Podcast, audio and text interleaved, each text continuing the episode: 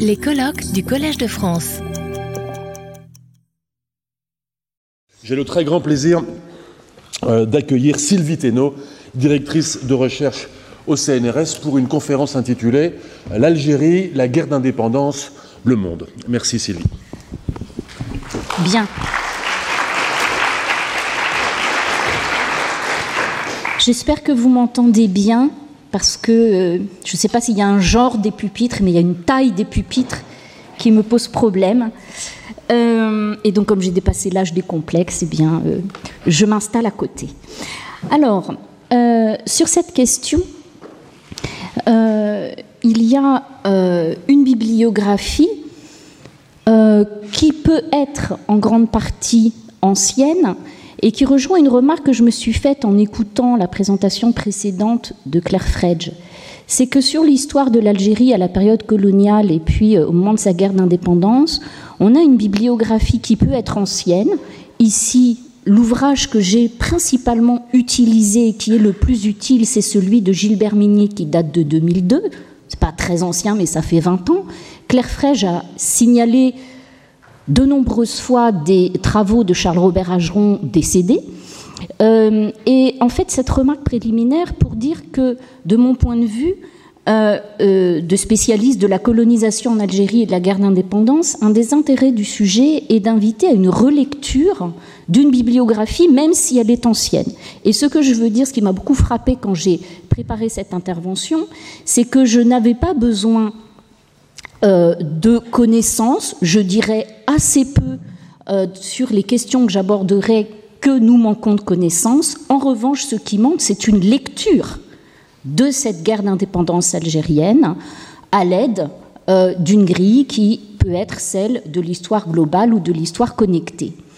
Alors, j'ai utilisé deux principales sources. L'ouvrage de Gilbert Meignet, qui est absolument essentiel, qui comprend euh, qui étudie dans toute son ampleur, à travers l'étude du, FLN, du Front de libération nationale, la guerre d'indépendance, et y compris ses dimensions internationales. Par honnêteté, je dois dire que j'ai utilisé le contenu d'un certain nombre de notices euh, dans un dictionnaire à paraître que je co-dirige et j'ai demandé à mes co-directeurs l'autorisation de me référer à ces notices, même si l'ouvrage n'est pas encore paru.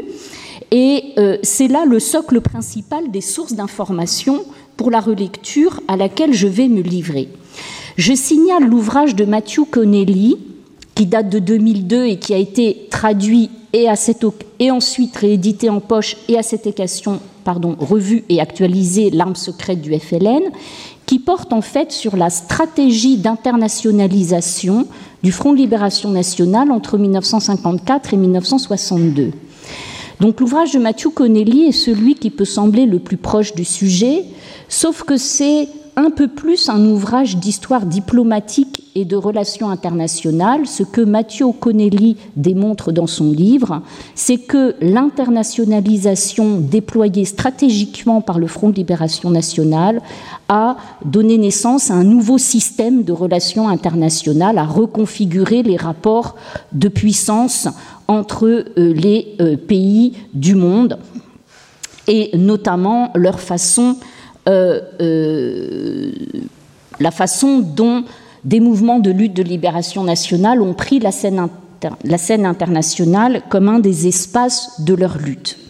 Ce qui veut dire que dans la bibliographie, encore une fois, il y a beaucoup d'informations que j'ai utilisées, mais pas de lecture.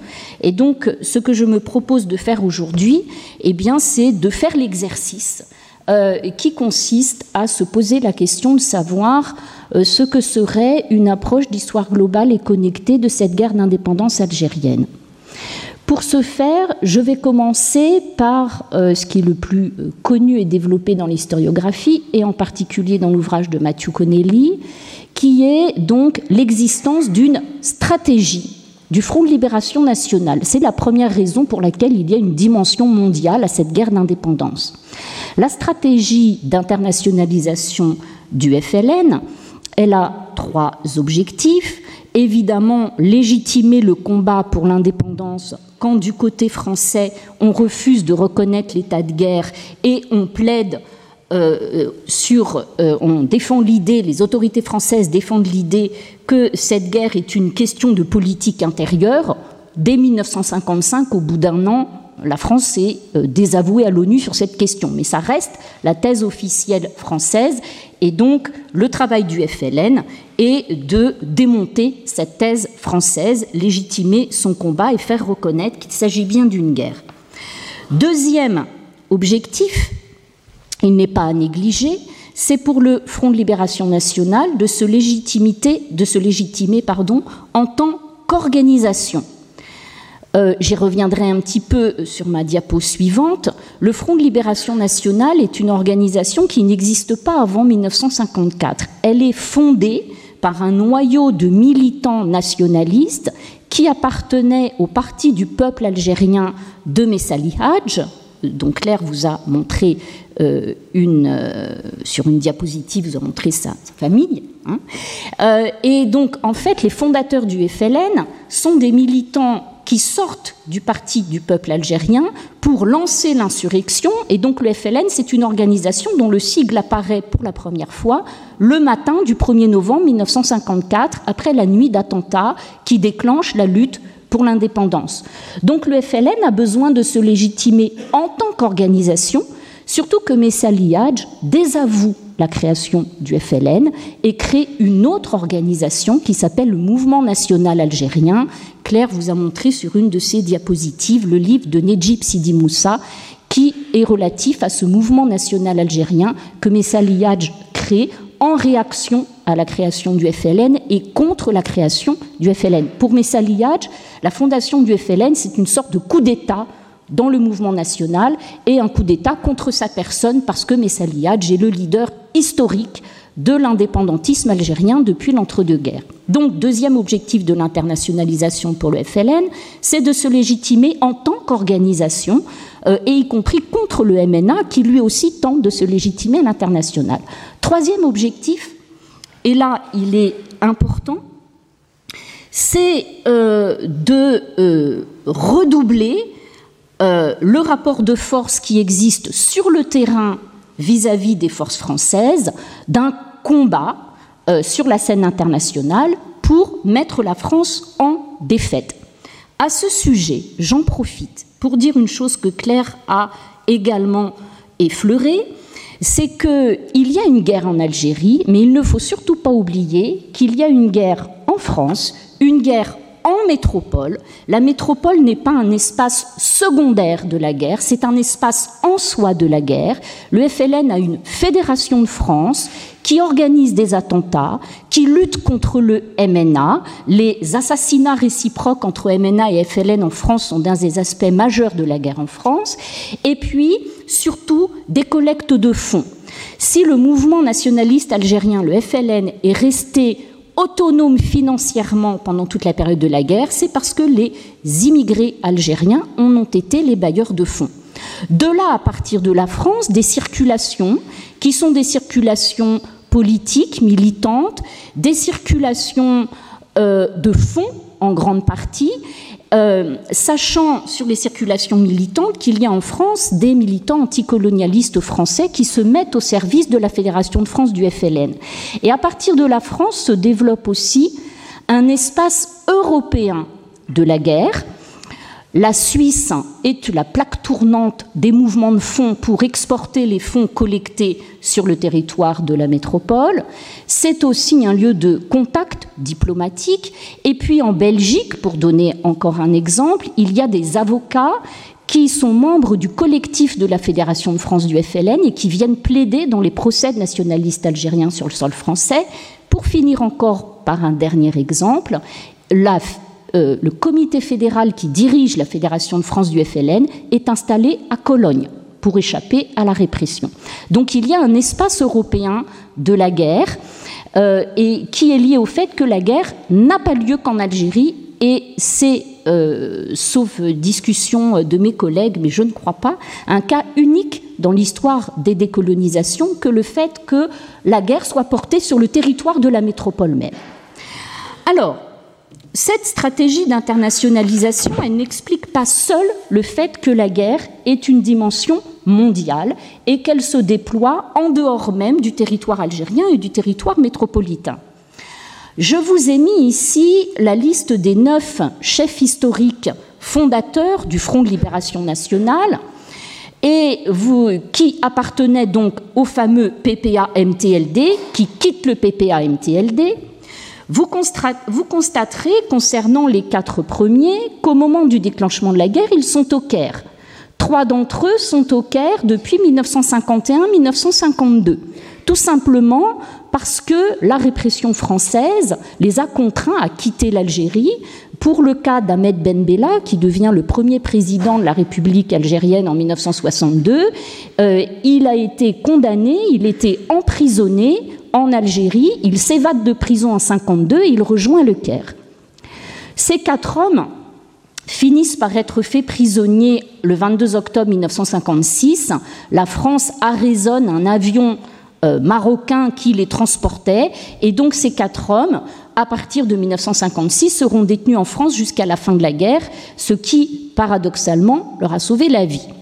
Parce que si vous regardez les quatre suivants, qui étaient, eux, en 54 à l'intérieur de l'Algérie en charge de différentes régions, vous voyez pour les trois premiers qu'ils sont très rapidement arrêtés et tués de diverses façons. Et quant à Rababita, il est arrêté en 55. Lui est condamné seulement, si je puis dire, aux travaux forcés. Il n'est pas condamné à mort ni exécuté. Et il est transféré en France. Mais on voit bien avec ces quatre, le destin de ces quatre chefs historiques qui sont restés en Algérie, que ceux qui restent en Algérie sont soumis en fait à une contrainte répressive extrêmement forte qui explique aussi que la guerre euh, se produit à l'extérieur, tout simplement parce qu'au bout d'un moment, la direction du FLN ne peut pas survivre si elle reste en Algérie. Et c'est là qu'on arrive au neuvième chef historique, Krimbel Kassem, qui est en charge de la, Kabylie, qui est membre du comité de coordination et d'exécution du FLN. Eh bien, il quitte l'Algérie pour la Tunisie en 1957, et ça rejoint en fait une stratégie volontaire. Je vous ai mis là les instances dirigeantes de la révolution algérienne, le comité de coordination et d'exécution qui, à l'image de Krimbel Kassem, quitte l'Algérie en 1957, le gouvernement provisoire de la République algérienne que le FLN forme en 1958, il est installé selon les moments à Tunis ou au Caire, et quant au Conseil national de la révolution algérienne, qui est une sorte de parlement révolutionnaire comprenant quelques dizaines de membres, il se réunit cinq fois entre 1957 et 1962 au Caire ou à Tripoli. C'est fondamental parce que cela crée des discussions, bien sûr, au sein du mouvement sur la légitimité.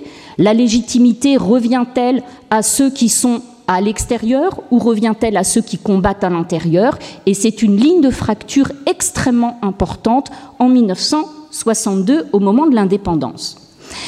Vous l'avez vu avec euh, les circulations euh, des trois premiers euh, membres, le fait d'être à l'extérieur n'est pas lié au déclenchement de la guerre en 1954. Plus encore, il y a une lutte anticoloniale transnationale qui est antérieure à la guerre, qui est essentiellement maghrébine, qui s'est développée non pas s'est développé, mais a existé à Paris chez les étudiants. Enfin, les étudiants sont très nombreux, euh, très peu nombreux, pardon. Dans les années 30, les étudiants euh, marocains, algériens et tunisiens, c'est euh, quelques dizaines d'individus pour chaque groupe. Hein. Il n'empêche qu'il a existé une association des étudiants musulmans nord-africains créée à Paris en 1927, et puis ensuite une nationalisation, si je puis dire, du mouvement étudiant avec les Tunisiens et les Algériens qui créent leurs propres organisations, tandis que l'association d'origine devient essentiellement marocaine. C'est surtout le Caire qui est le pôle de l'organisation d'une lutte anticoloniale transnationale. On retrouve au Caire, après 1945, des dirigeants nationalistes des trois colonies. Bourguiba est au Caire entre 45 et 49. Euh, des nationalistes algériens, et puis euh, surtout, si je puis dire, Abdelkrim El-Khattabi, qui a été le dirigeant de la résistance marocaine dans le Rif dans les années 20. Abdelkrim El-Khattabi a été exilé à La Réunion à la fin de la guerre du Rif. En 1947, il est autorisé à venir s'installer à Marseille, et lors d'une escale au Caire, il s'échappe et s'installe au Caire. Et il prend la tête d'un comité de libération du Maghreb arabe, qu'on trouve parfois sous l'appellation Bureau du Maghreb arabe.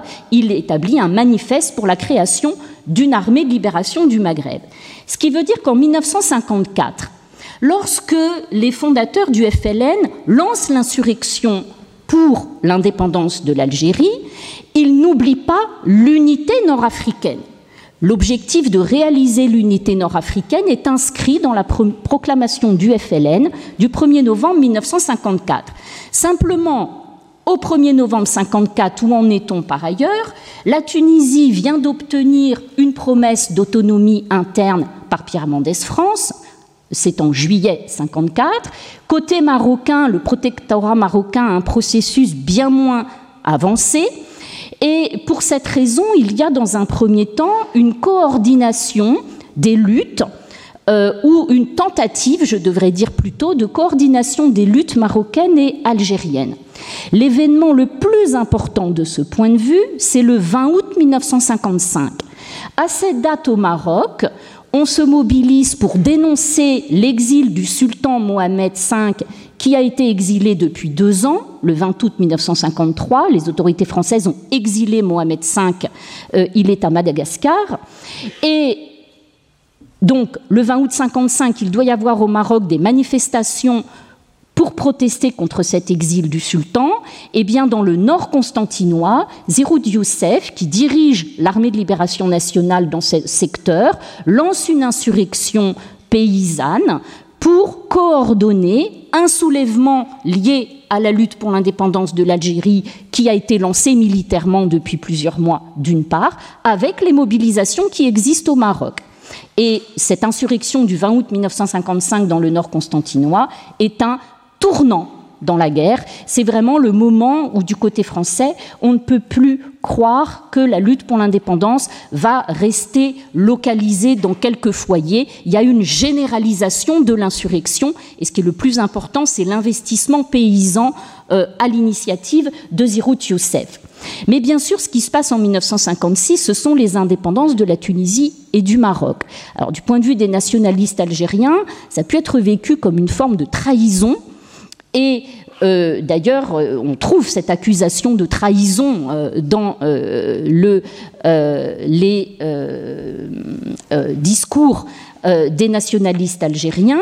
Il reste l'idée quand même euh, qu'il pourrait y avoir une fédération maghrébine, mais il y a des conférences euh, en 1958 à Tanger puis à Tunis qui, sous des euh, déclarations encore emphatiques proclamant l'unité maghrébine, en réalité entérinent l'idée qu'il y aura non seulement trois nations, ça c'était à peu près euh, euh, ça faisait consensus, mais qu'il n'y aurait pas de fédération des trois États du Maghreb. C'est le moment où euh, cet objectif d'unité maghrébine et d'une éventuelle fédération des trois ex-colonies prend fin.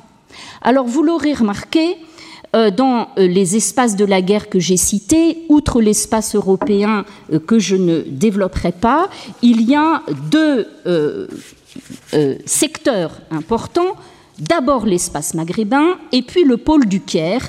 Et donc c'est maintenant ce sur quoi je voudrais revenir en insistant sur ce que la guerre a été au Maroc et en Tunisie. La guerre déborde littéralement des frontières de l'Algérie. Elle déborde en partie seulement parce que euh, du côté français, la conscience du soutien et euh, de ce que représentent euh, les soutiens marocains et tunisiens à l'armée de libération nationale conduisent à euh, l'édification de barrages électrifiés le long des deux frontières. Donc l'édification des barrages prend à peu près deux ans, c'est 1956-1958. Il se compose de euh, barbelés enroulés électrifiés et de mines. Donc entre, à partir de 58, on circule pratiquement plus ou très difficilement, assez risqué péril, entre euh, l'Algérie d'une part et le Maroc et la Tunisie de l'autre. Mais c'est d'autant plus important que euh, du coup, les Algériens qui, qui, étaient au Maroc et en Tunisie sont bloqués. Sont bloqués en particulier les réfugiés. Les réfugiés sont extrêmement nombreux. Ils sont évalués à 80 000 personnes au Maroc, 220 000 en Tunisie, 43% d'enfants dont des orphelins. Et je vous ai mis un lien, vous ne pourrez pas cliquer sur le lien, mais vous pourrez aller rechercher sur un petit film, un court métrage, J'ai 8 ans de Yann Lemasson, qui est un document absolument extraordinaire, qui est composé à partir de photographies, de dessins d'enfants et d'interviews d'enfants euh, algériens dans euh, un camp en euh, Tunisie et on voit donc toute leur expérience de la guerre. Le dessin euh, que j'ai choisi de représenter ici, euh, c'est un dessin qui accompagne le récit d'un enfant racontant le franchissement du barrage électrifié et on voit bien les barbelés. Hein, sur le dessin, la tour qui éclaire, etc. Évidemment, ces réfugiés euh, ont besoin d'une prise en charge totale, vivre, vêtements, logement, travail. Le Maroc et la Tunisie ne peuvent pas répondre à ces besoins tout en tendant quand même des prises en charge.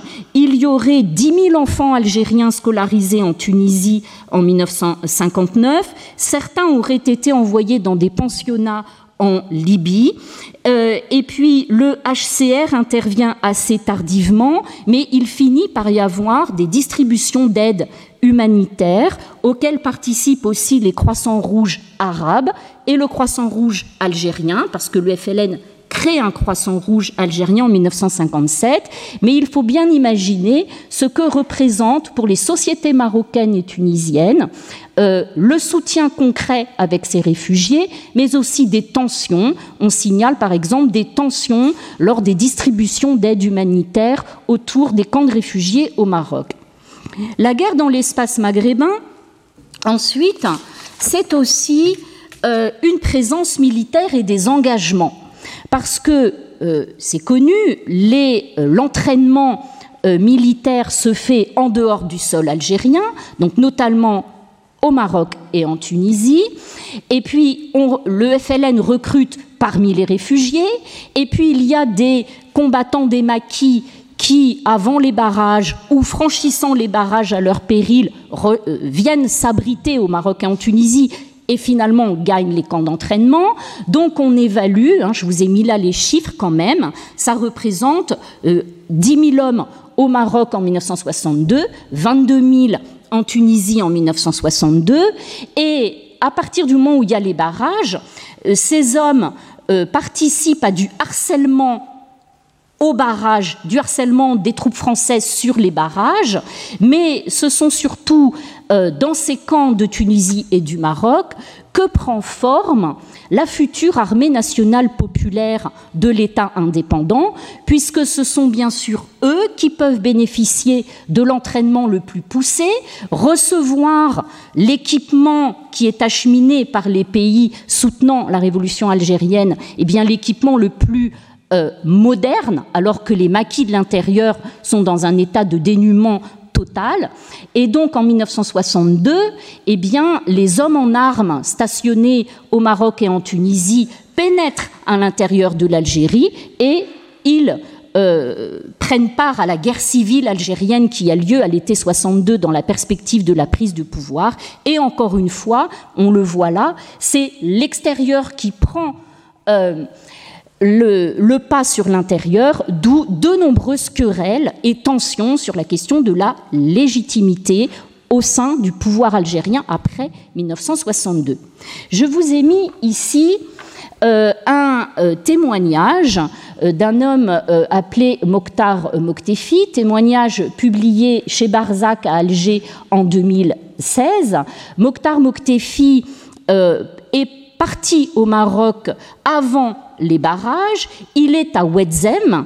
Ouedzem, c'est une ville marocaine qui est une ville martyre du 20 août 1955 parce que dans les mobilisations marocaines dénonçant l'exil du sultan Mohamed V, c'est une ville où il y a eu une répression euh, féroce de la part de l'armée française. Eh bien, lui, il représente le mouvement national algérien à Ouedzem, et ce qu'il décrit dans ce passage, ce sont les manifestations qui ont lieu à Ouedzem au moment où il y a l'arraisonnement de l'avion du 22 août 1956. J'espère que je ne vous ai pas perdu.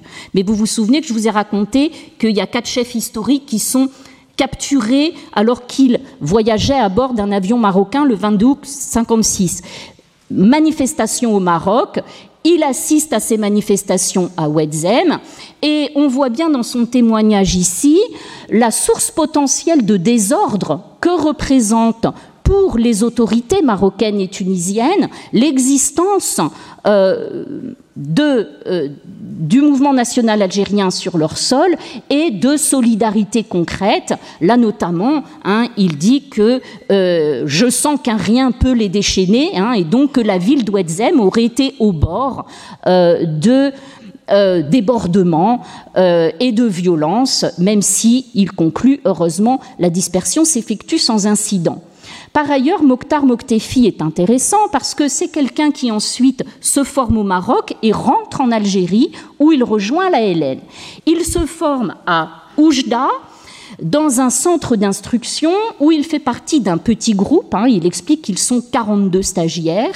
Il se forme aux transmissions. Qui le forme?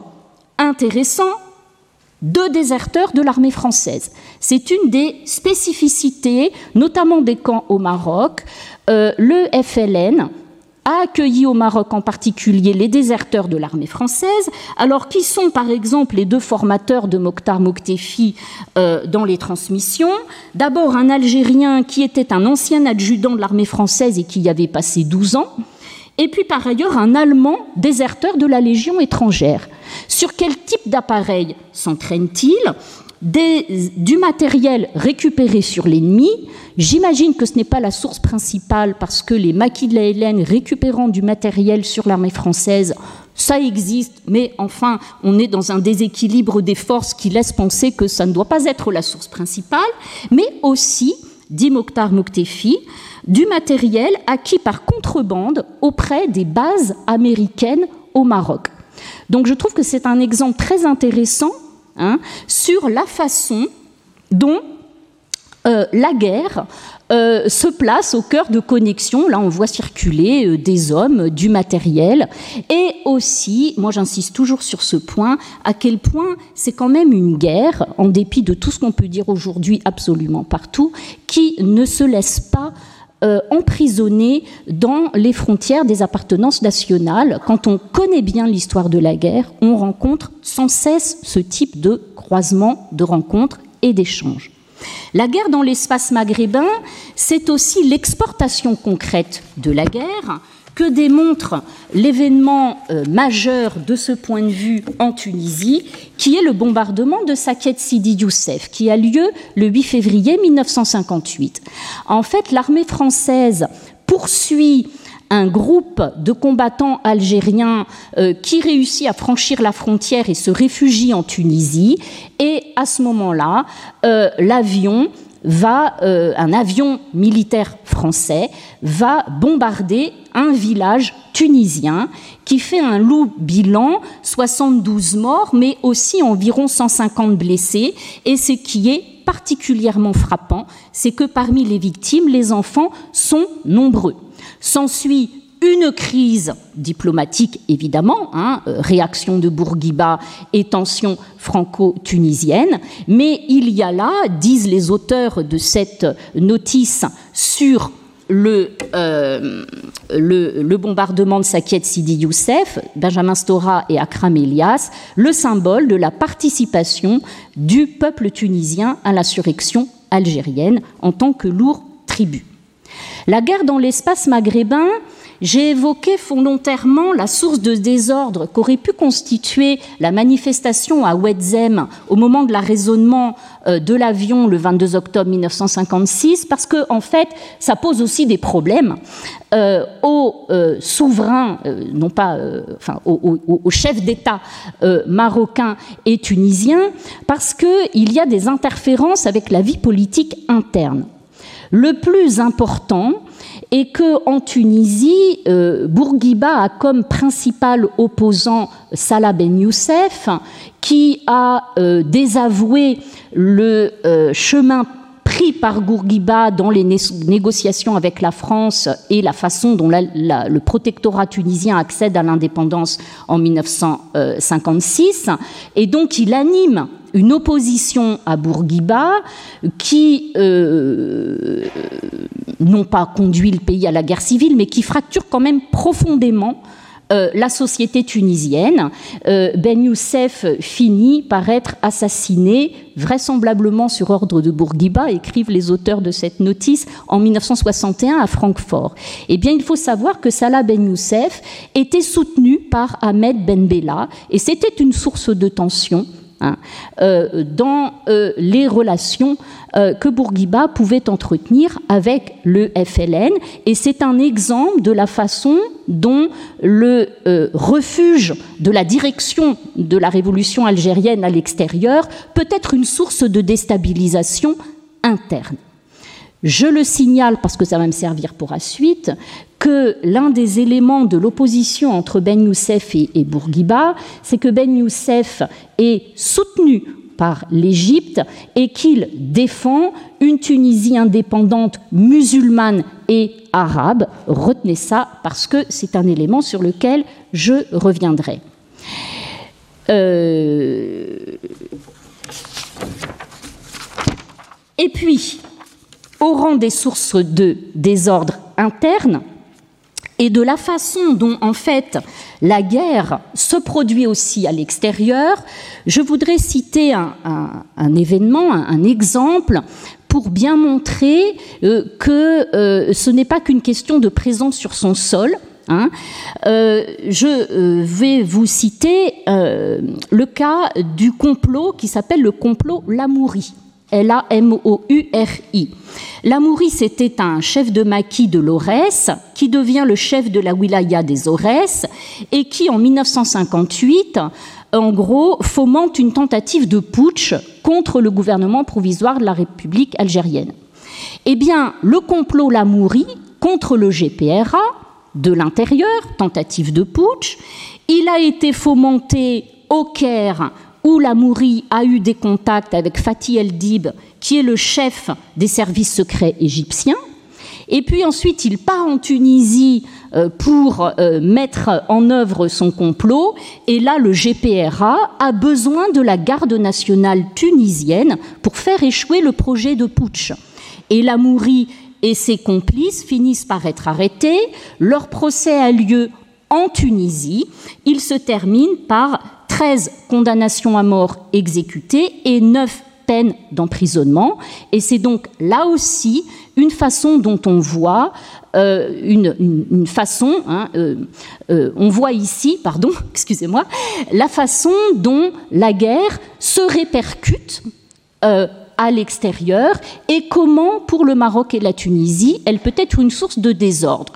J'y insiste parce que il est important à la fois de comprendre que sans les soutiens marocains et tunisiens, y compris les soutiens sur le terrain, au plus près des acteurs, l'aide aux réfugiés par exemple, jamais euh, le FLN n'aurait pu euh, subsister et développer son action comme il l'a fait, mais il ne faut pas non plus euh, gommer les problèmes que ça a pu poser aux sociétés ou aux États et aux chefs d'État euh, de ces deux pays. Alors, maintenant, puisque j'ai parlé du Caire, je vous l'ai dit hein, quand j'ai passé en revue l'internationalisation au début, l'espace majeur, c'est l'espace maghrébin, et puis il y a un pôle, et d'ailleurs Claire l'a déjà mentionné précédemment, qui est ce fameux pôle du Caire. Alors, ce pôle du Caire, je rappelle qu'il faut bien penser à tout ce qui s'est passé depuis 1945 et que j'ai présenté au début de mon intervention, hein, notamment avec Bourguiba, euh, Abdelkrim al-Khattabi, hein, le comité de libération euh, du Maghreb arabe ou bureau du Maghreb arabe, dans lequel les Algériens sont très impliqués. C'est pas un hasard si les euh, militants nationalistes algériens qui cherchent à échapper à la répression française avant 54 se rendent au Caire. Hein. C'est quand même le lieu où sont abrités les nationalistes du Maghreb qui cherchent à échapper à la répression euh, française et qui ne peuvent pas revenir chez eux et agir depuis chez eux, depuis leur propre territoire. Simplement, cette aide du Caire, elle pose des problèmes. Bien sûr, elle pose le problème euh, d'une action unitaire qui en fait se fait sous hégémonie nassérienne. Hein. Euh, et c'est un des éléments, c'est pour ça que je vous ai présenté un peu longuement l'opposition Bourguiba-Ben Youssef, euh, c'est que dans tous les mouvements nationalistes du Maghreb, il y a à la fois la nécessité et l'envie d'unité, et puis le problème que pose l'hégémonie euh, parce que l'unité arabe suppose avec Nasser l'hégémonie de Nasser. Je vous ai dit aussi que dans le complot Lamouri, les services secrets égyptiens euh, avaient, euh, y avaient trempé. Hein. Donc le Caire, c'est un pôle incontournable qui pose les problèmes du coup d'une éventuelle hégémonie nassérienne à laquelle le FLN ne cesse pas d'essayer d'échapper. Hein. et c'est pour ça que le GPRA n'est pas toujours au Caire, que parfois il est à Tunis, parce que c'est pour échapper euh, à des ingérences égyptiennes et nassériennes. Mais il y a aussi un problème, je dirais, non pas un problème, mais une tension, ça avive une tension, euh, euh, je dirais, d'ordre identitaire et culturel, que Claire a également effleuré lorsqu'elle vous a parlé des oulémas euh, qui promouvaient une identité algérienne comme étant arabo-musulmane. Bien évidemment, au Caire, c'est cette euh, partie du mouvement national algérien, ce courant du mouvement national algérien qui est le plus encouragé. Les oulémas vont étudier notamment au Caire. Mais en réalité, le mouvement national algérien qui s'organise dans l'entre-deux-guerres, il est pluriel et il est traversé par des tensions, des discussions, des oppositions, des différences sur ce que doit être la nation algérienne, non pas ce qu'elle doit être, mais comment on la conçoit. Et donc c'est pour ça que sur ma diapositive, je vous ai mis, c'est un peu schématique, mais c'est pour que ce soit clair, trois courants. L'association des oulémas musulmans d'Algérie, avec Tofik El Madani, qui en 1932 publie le livre de l'Algérie avec cette devise L'islam est notre religion, l'Algérie notre patrie et l'arabe notre langue, on comprend très bien que ça euh, colle tout à fait à l'option panarabiste euh, de Nasser. Mais il y a un autre courant autour de Ferhat Abbas qui est formalisé avec l'Union démocratique du manifeste algérien. L'UDMA est formé après 1945. Ferhat Abbas a une conception, je dirais, plus politique de la nation. Lui, ses revendications euh, sont axés notamment dans son manifeste de 1942, par la formation d'une république algérienne fédérée à la France. Et Ferhat Abbas euh, est connu pour être un musulman, mais qui n'en fait pas un repère d'identification publique. Il est aussi connu euh, et il a été moqué parfois pour sa maîtrise incertaine de la langue arabe, non pas l'arabe euh, dialectal, bien évidemment, hein, mais l'arabe classique en vogue au Caire. Ferhat Abbas a été le premier président du GPRA et ça fait partie des anecdotes, si je puis dire, que Gilbert Meignet relate dans son livre, la façon dont Ferhat Abbas était vu et euh, critiqué euh, pour son identité propre qui ne collait pas à l'identification aux repères de l'islam et de l'arabe comme étant des définitions, des repères d'identification fondateurs d'une identité collective algérienne. Quant au PPA-MTLD dont j'ai déjà parlé, dirigé par Messa d'où sortent les neuf chefs historiques du FLN en 54, il a connu, lui, en 1949, ce qu'on appelle la crise berbériste, qui a constitué pour des militants kabyles en particulier, a essayé de euh, promouvoir l'idée que la nation algérienne et l'identité collective algérienne ne pouvaient pas être carabo-musulmanes et que, en particulier, la dimension berbère devait être prise en compte. Tout cela pour vous dire que euh, bien comprendre euh, l'enjeu que représente l'aide du Caire et le problème que pose ce pôle du Caire qui est incontournable pour toute une série de raisons. L'aide militaire, l'aide diplomatique, euh, l'aide politique du Caire est absolument incontournable et majeure, mais ça pose un problème parce que en même temps, ça pose une option sur ce que doit être la nation algérienne, de la même façon d'ailleurs qu'il y a eu le problème posé entre Bourguiba et Salah Ben Youssef.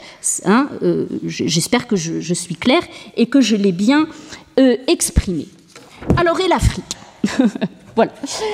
Et l'Afrique dans tout ça En fait, ce qui m'a beaucoup frappé en, préparant cette, cette intervention, et d'ailleurs, ce qui m'a beaucoup frappé, c'est le décalage entre euh, ce que représente la guerre d'indépendance algérienne, j'ai envie de dire du point de vue du continent africain au sens euh, de l'Afrique subsaharienne, euh, surprise que j'avais, j'ai déjà rencontrée dans ma carrière, hein, quand on discute avec des collègues spécialistes de l'Afrique subsaharienne, la guerre d'indépendance algérienne, c'est la source d'inspiration majeure, c'est un moment extrêmement important, fondateur. Et en fait, ma surprise, c'est que quand on lit les ouvrages Côté guerre d'indépendance algérienne, par exemple Gilbert Meignet, l'Afrique est très peu présente. Euh, Gilbert Meignet, c'est vraiment euh, très intéressant parce que lui, sa perspective, c'est qui a aidé le FLN et donc, quand on lit le passage qu'il consacre à l'Afrique, il explique que, bah, ma foi, les pays africains ont aidé le FLN à la mesure de leurs moyens qui étaient quand même relativement faibles. Il mentionne des collectes de fonds euh, ici ou là, par exemple, des euh, commerçants syro-libanais qui ont collecté des fonds pour le FLN euh, en Afrique, une union culturelle musulmane à Niamey, mais bien évidemment, l'aide matérielle ne peut pas être du tout de la même ampleur que celle des pays arabes ou du Caire. Hein. Donc, dans la bibliographie sur la guerre d'indépendance algérienne, l'Afrique occupe une place limitée. Ce qui n'est pas le cas quand on va regarder la bibliographie sur les luttes de libération nationale en Afrique, où on a au contraire une mise en avant de la guerre d'indépendance algérienne. Alors d'où ça vient? Hypothèse, je pense que euh, c'est l'explication. C'est cela vient en fait de la portée euh, qu'a eu euh, la participation du GPRA aux conférences africaines et en particulier, bien sûr, à la portée de l'intervention de Franz Fanon qui intervient au nom du GPRA. Alors, sur euh, les conférences que l'on peut euh, recenser, euh, aux conférences des États africains, le GPRA envoie une délégation à Monrovia en août 1959. En avril 58, le GPRA n'est pas encore formé. Et en août 1959, euh, le GPRA envoie une délégation et l'enjeu est là d'obtenir une reconnaissance du GPRA par les nouveaux pays africains indépendants, euh, ce qui l'obtient. Euh, et ensuite, l'Algérie est présente en tant que telle à la conférence de Casablanca. Mais le plus important, et ce qui explique ce que représente la guerre d'indépendance algérienne et le FLN euh, du point de vue, euh, je dirais, euh, des luttes de libération nationale en Afrique, c'est ce qui se passe à Accra en 1958. Le GPRA, a été créé en septembre 58. Hein. donc la première conférence d'Accra des États, il n'est pas là. La conférence d'Accra, qui est différente, qui est la conférence qui fait partie du mouvement panafricaniste. En décembre 58, par contre, le GPRA envoie des représentants. la délégation est composée d'Amen Bounengel, Shoki Mostefai et Franz Fanon, hein, qui prend la parole euh, lors de cette conférence et qui, euh, avec toute sa euh, verve et la, la, force de son discours, eh bien du coup, je dirais, crée une performance. Hein, qui laisse des traces et qui est le point de départ de ce que la guerre d'indépendance algérienne représente ensuite pour les luttes de libération nationale en Afrique, à la rencontre de Tunis en 1960, euh, euh, sans qu'il euh, il y a le même type de d'effets. La guerre d'indépendance algérienne est au cœur des débats. La conférence se conclut sur une proposition de formation d'un corps de volontaires africains un peu à l'image des brigades internationales dans la guerre d'Espagne, mais ça n'a eu que peu d'effets. Concrètement, l'ALN ouvre une base au Mali, des partisans angolais euh, sont accueillis dans des bases algériennes de Tunisie. Et donc ce qui m'a beaucoup frappé, c'est la différence entre ce que représente la guerre d'indépendance algérienne et le FLN dans euh, euh, les luttes de libération nationale en Afrique et la réalité concrète des contacts et des aides et des soutiens réciproque. Alors, j'en trouve un exemple assez, euh, enfin, stupéfiant pour moi dans euh, euh, ce fameux séjour de Nelson Mandela. Je dis fameux séjour de Nelson Mandela parce que on lit beaucoup ou on entend beaucoup dire que Nelson Mandela euh, s'est formé auprès des nationalistes algériens. Il est censé être allé en Algérie parfois. Euh, il est censé s'être entraîné. Et euh, en dépit de bien des efforts, et j'ai même interrogé François Xavier, je n'ai pas trouvé d'article scientifique sur le séjour de Nelson Mandela et la réalité de ses contacts avec les révolutionnaires algériens. Alors en désespoir de cause, je suis allée voir ses mémoires. Euh, dans lesquelles il n'y a rien de plus que les deux pages que j'ai photographiées ici, et qui sont vraiment très intéressantes. Parce qu'en en fait, Mandela, il est arrêté le 5 août 62. À ce moment-là, l'Algérie, elle est en pleine guerre civile. C'est l'indépendance début juillet, mais on est dans la guerre civile pour savoir qui va accéder au pouvoir. Mandela, il n'est pas allé en Algérie en 62. Il est allé au Maroc. Et ce qu'il raconte dans ses mémoires, c'est qu'il a rencontré euh, celui qu'il appelle le docteur Mustapha, euh, qu'il décrit comme le chef de la mission algérienne au Maroc, et c'est dans les échanges avec euh, ce dirigeant de la lutte algérienne qui l'apprend ou qu'il se renseigne sur le type de guerre, le type de lutte à mener, et il raconte, au bout de trois jours, il nous a envoyé à Oujda, Hein, base dont je, vous, ai déjà parlé avec Mokhtar Moktefi. Il dit petite ville poussiéreuse près de la frontière algérienne, quartier général de l'armée du FLN au Maroc. Et là, il voit une unité sur le front. Il dit j'ai pris une paire de jumelles et j'ai vu des soldats français de l'autre côté de la frontière.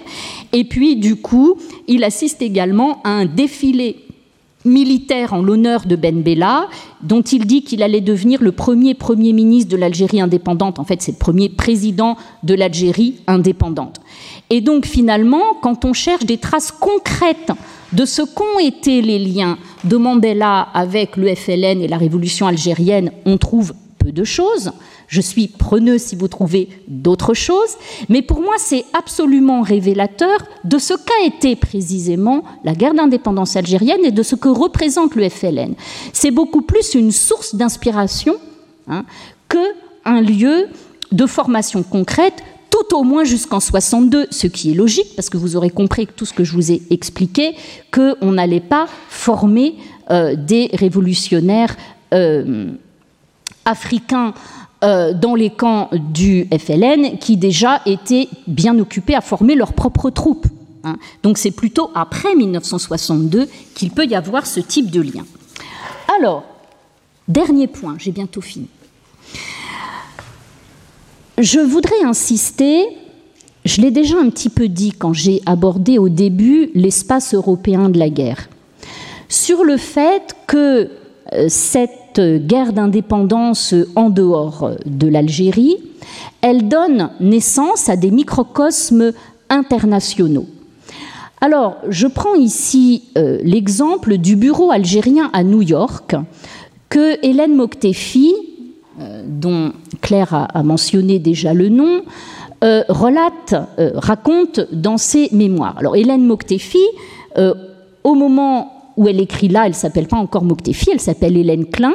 Elle est devenue par la suite l'épouse de Mokhtar Moktefi, dont je vous ai mis les mémoires précédemment. En tout cas, c'est une jeune américaine qui a rencontré des nationalistes algériens à Paris, où elle était venue faire ses études. Et puis, quand euh, enfin, on la sollicite pour devenir la traductrice du GPRA à New York. Et donc, à New York, il y a un bureau algérien du GPRA qui est dirigé par Abdelkader Chanderli. Et euh, je vous ai mis ici un extrait de ses mémoires dans lequel elle décrit euh, les circulations euh, et les rencontres et les échanges qui se produisaient dans ce bureau algérien à New York. Et là, on trouve, euh, d'après ce qu'elle raconte, hein, son témoignage, la mention de l'accueil du premier représentant d'une organisation angolaise, l'Union populaire de l'Angola, dont le président était Holden Roberto. Elle décrit aussi la façon dont ces solidarités, les solidarités, pouvait impliquer euh, des Occidentaux, pour le dire vite. Par exemple, elle parle de marins irlandais partisans de l'IRA embarqués sur des bateaux britanniques qui faisaient des quêtes et qui apportaient le résultat au bureau. Et puis surtout, bien sûr, le bureau est l'occasion de contact entre des représentants algériens. Elle dit qu'elle a vu passer des futurs ministres, ambassadeurs, politiciens ou fonctionnaires avec des journalistes américains et même des représentants du département d'État. Donc, je finis euh, là-dessus parce que je voudrais insister sur le fait que une vision globale et connectée euh, de cette guerre d'indépendance algérienne n'écarte pas, ne doit pas écarter systématiquement les Occidentaux. Je mentionne aussi non pas pour le plaisir, mais pour dire que ça a existé et euh, qu'il est possible d'aller se renseigner à ce sujet. également à Tunis, il a existé ce que ses détracteurs ont appelé le Maghreb Circus.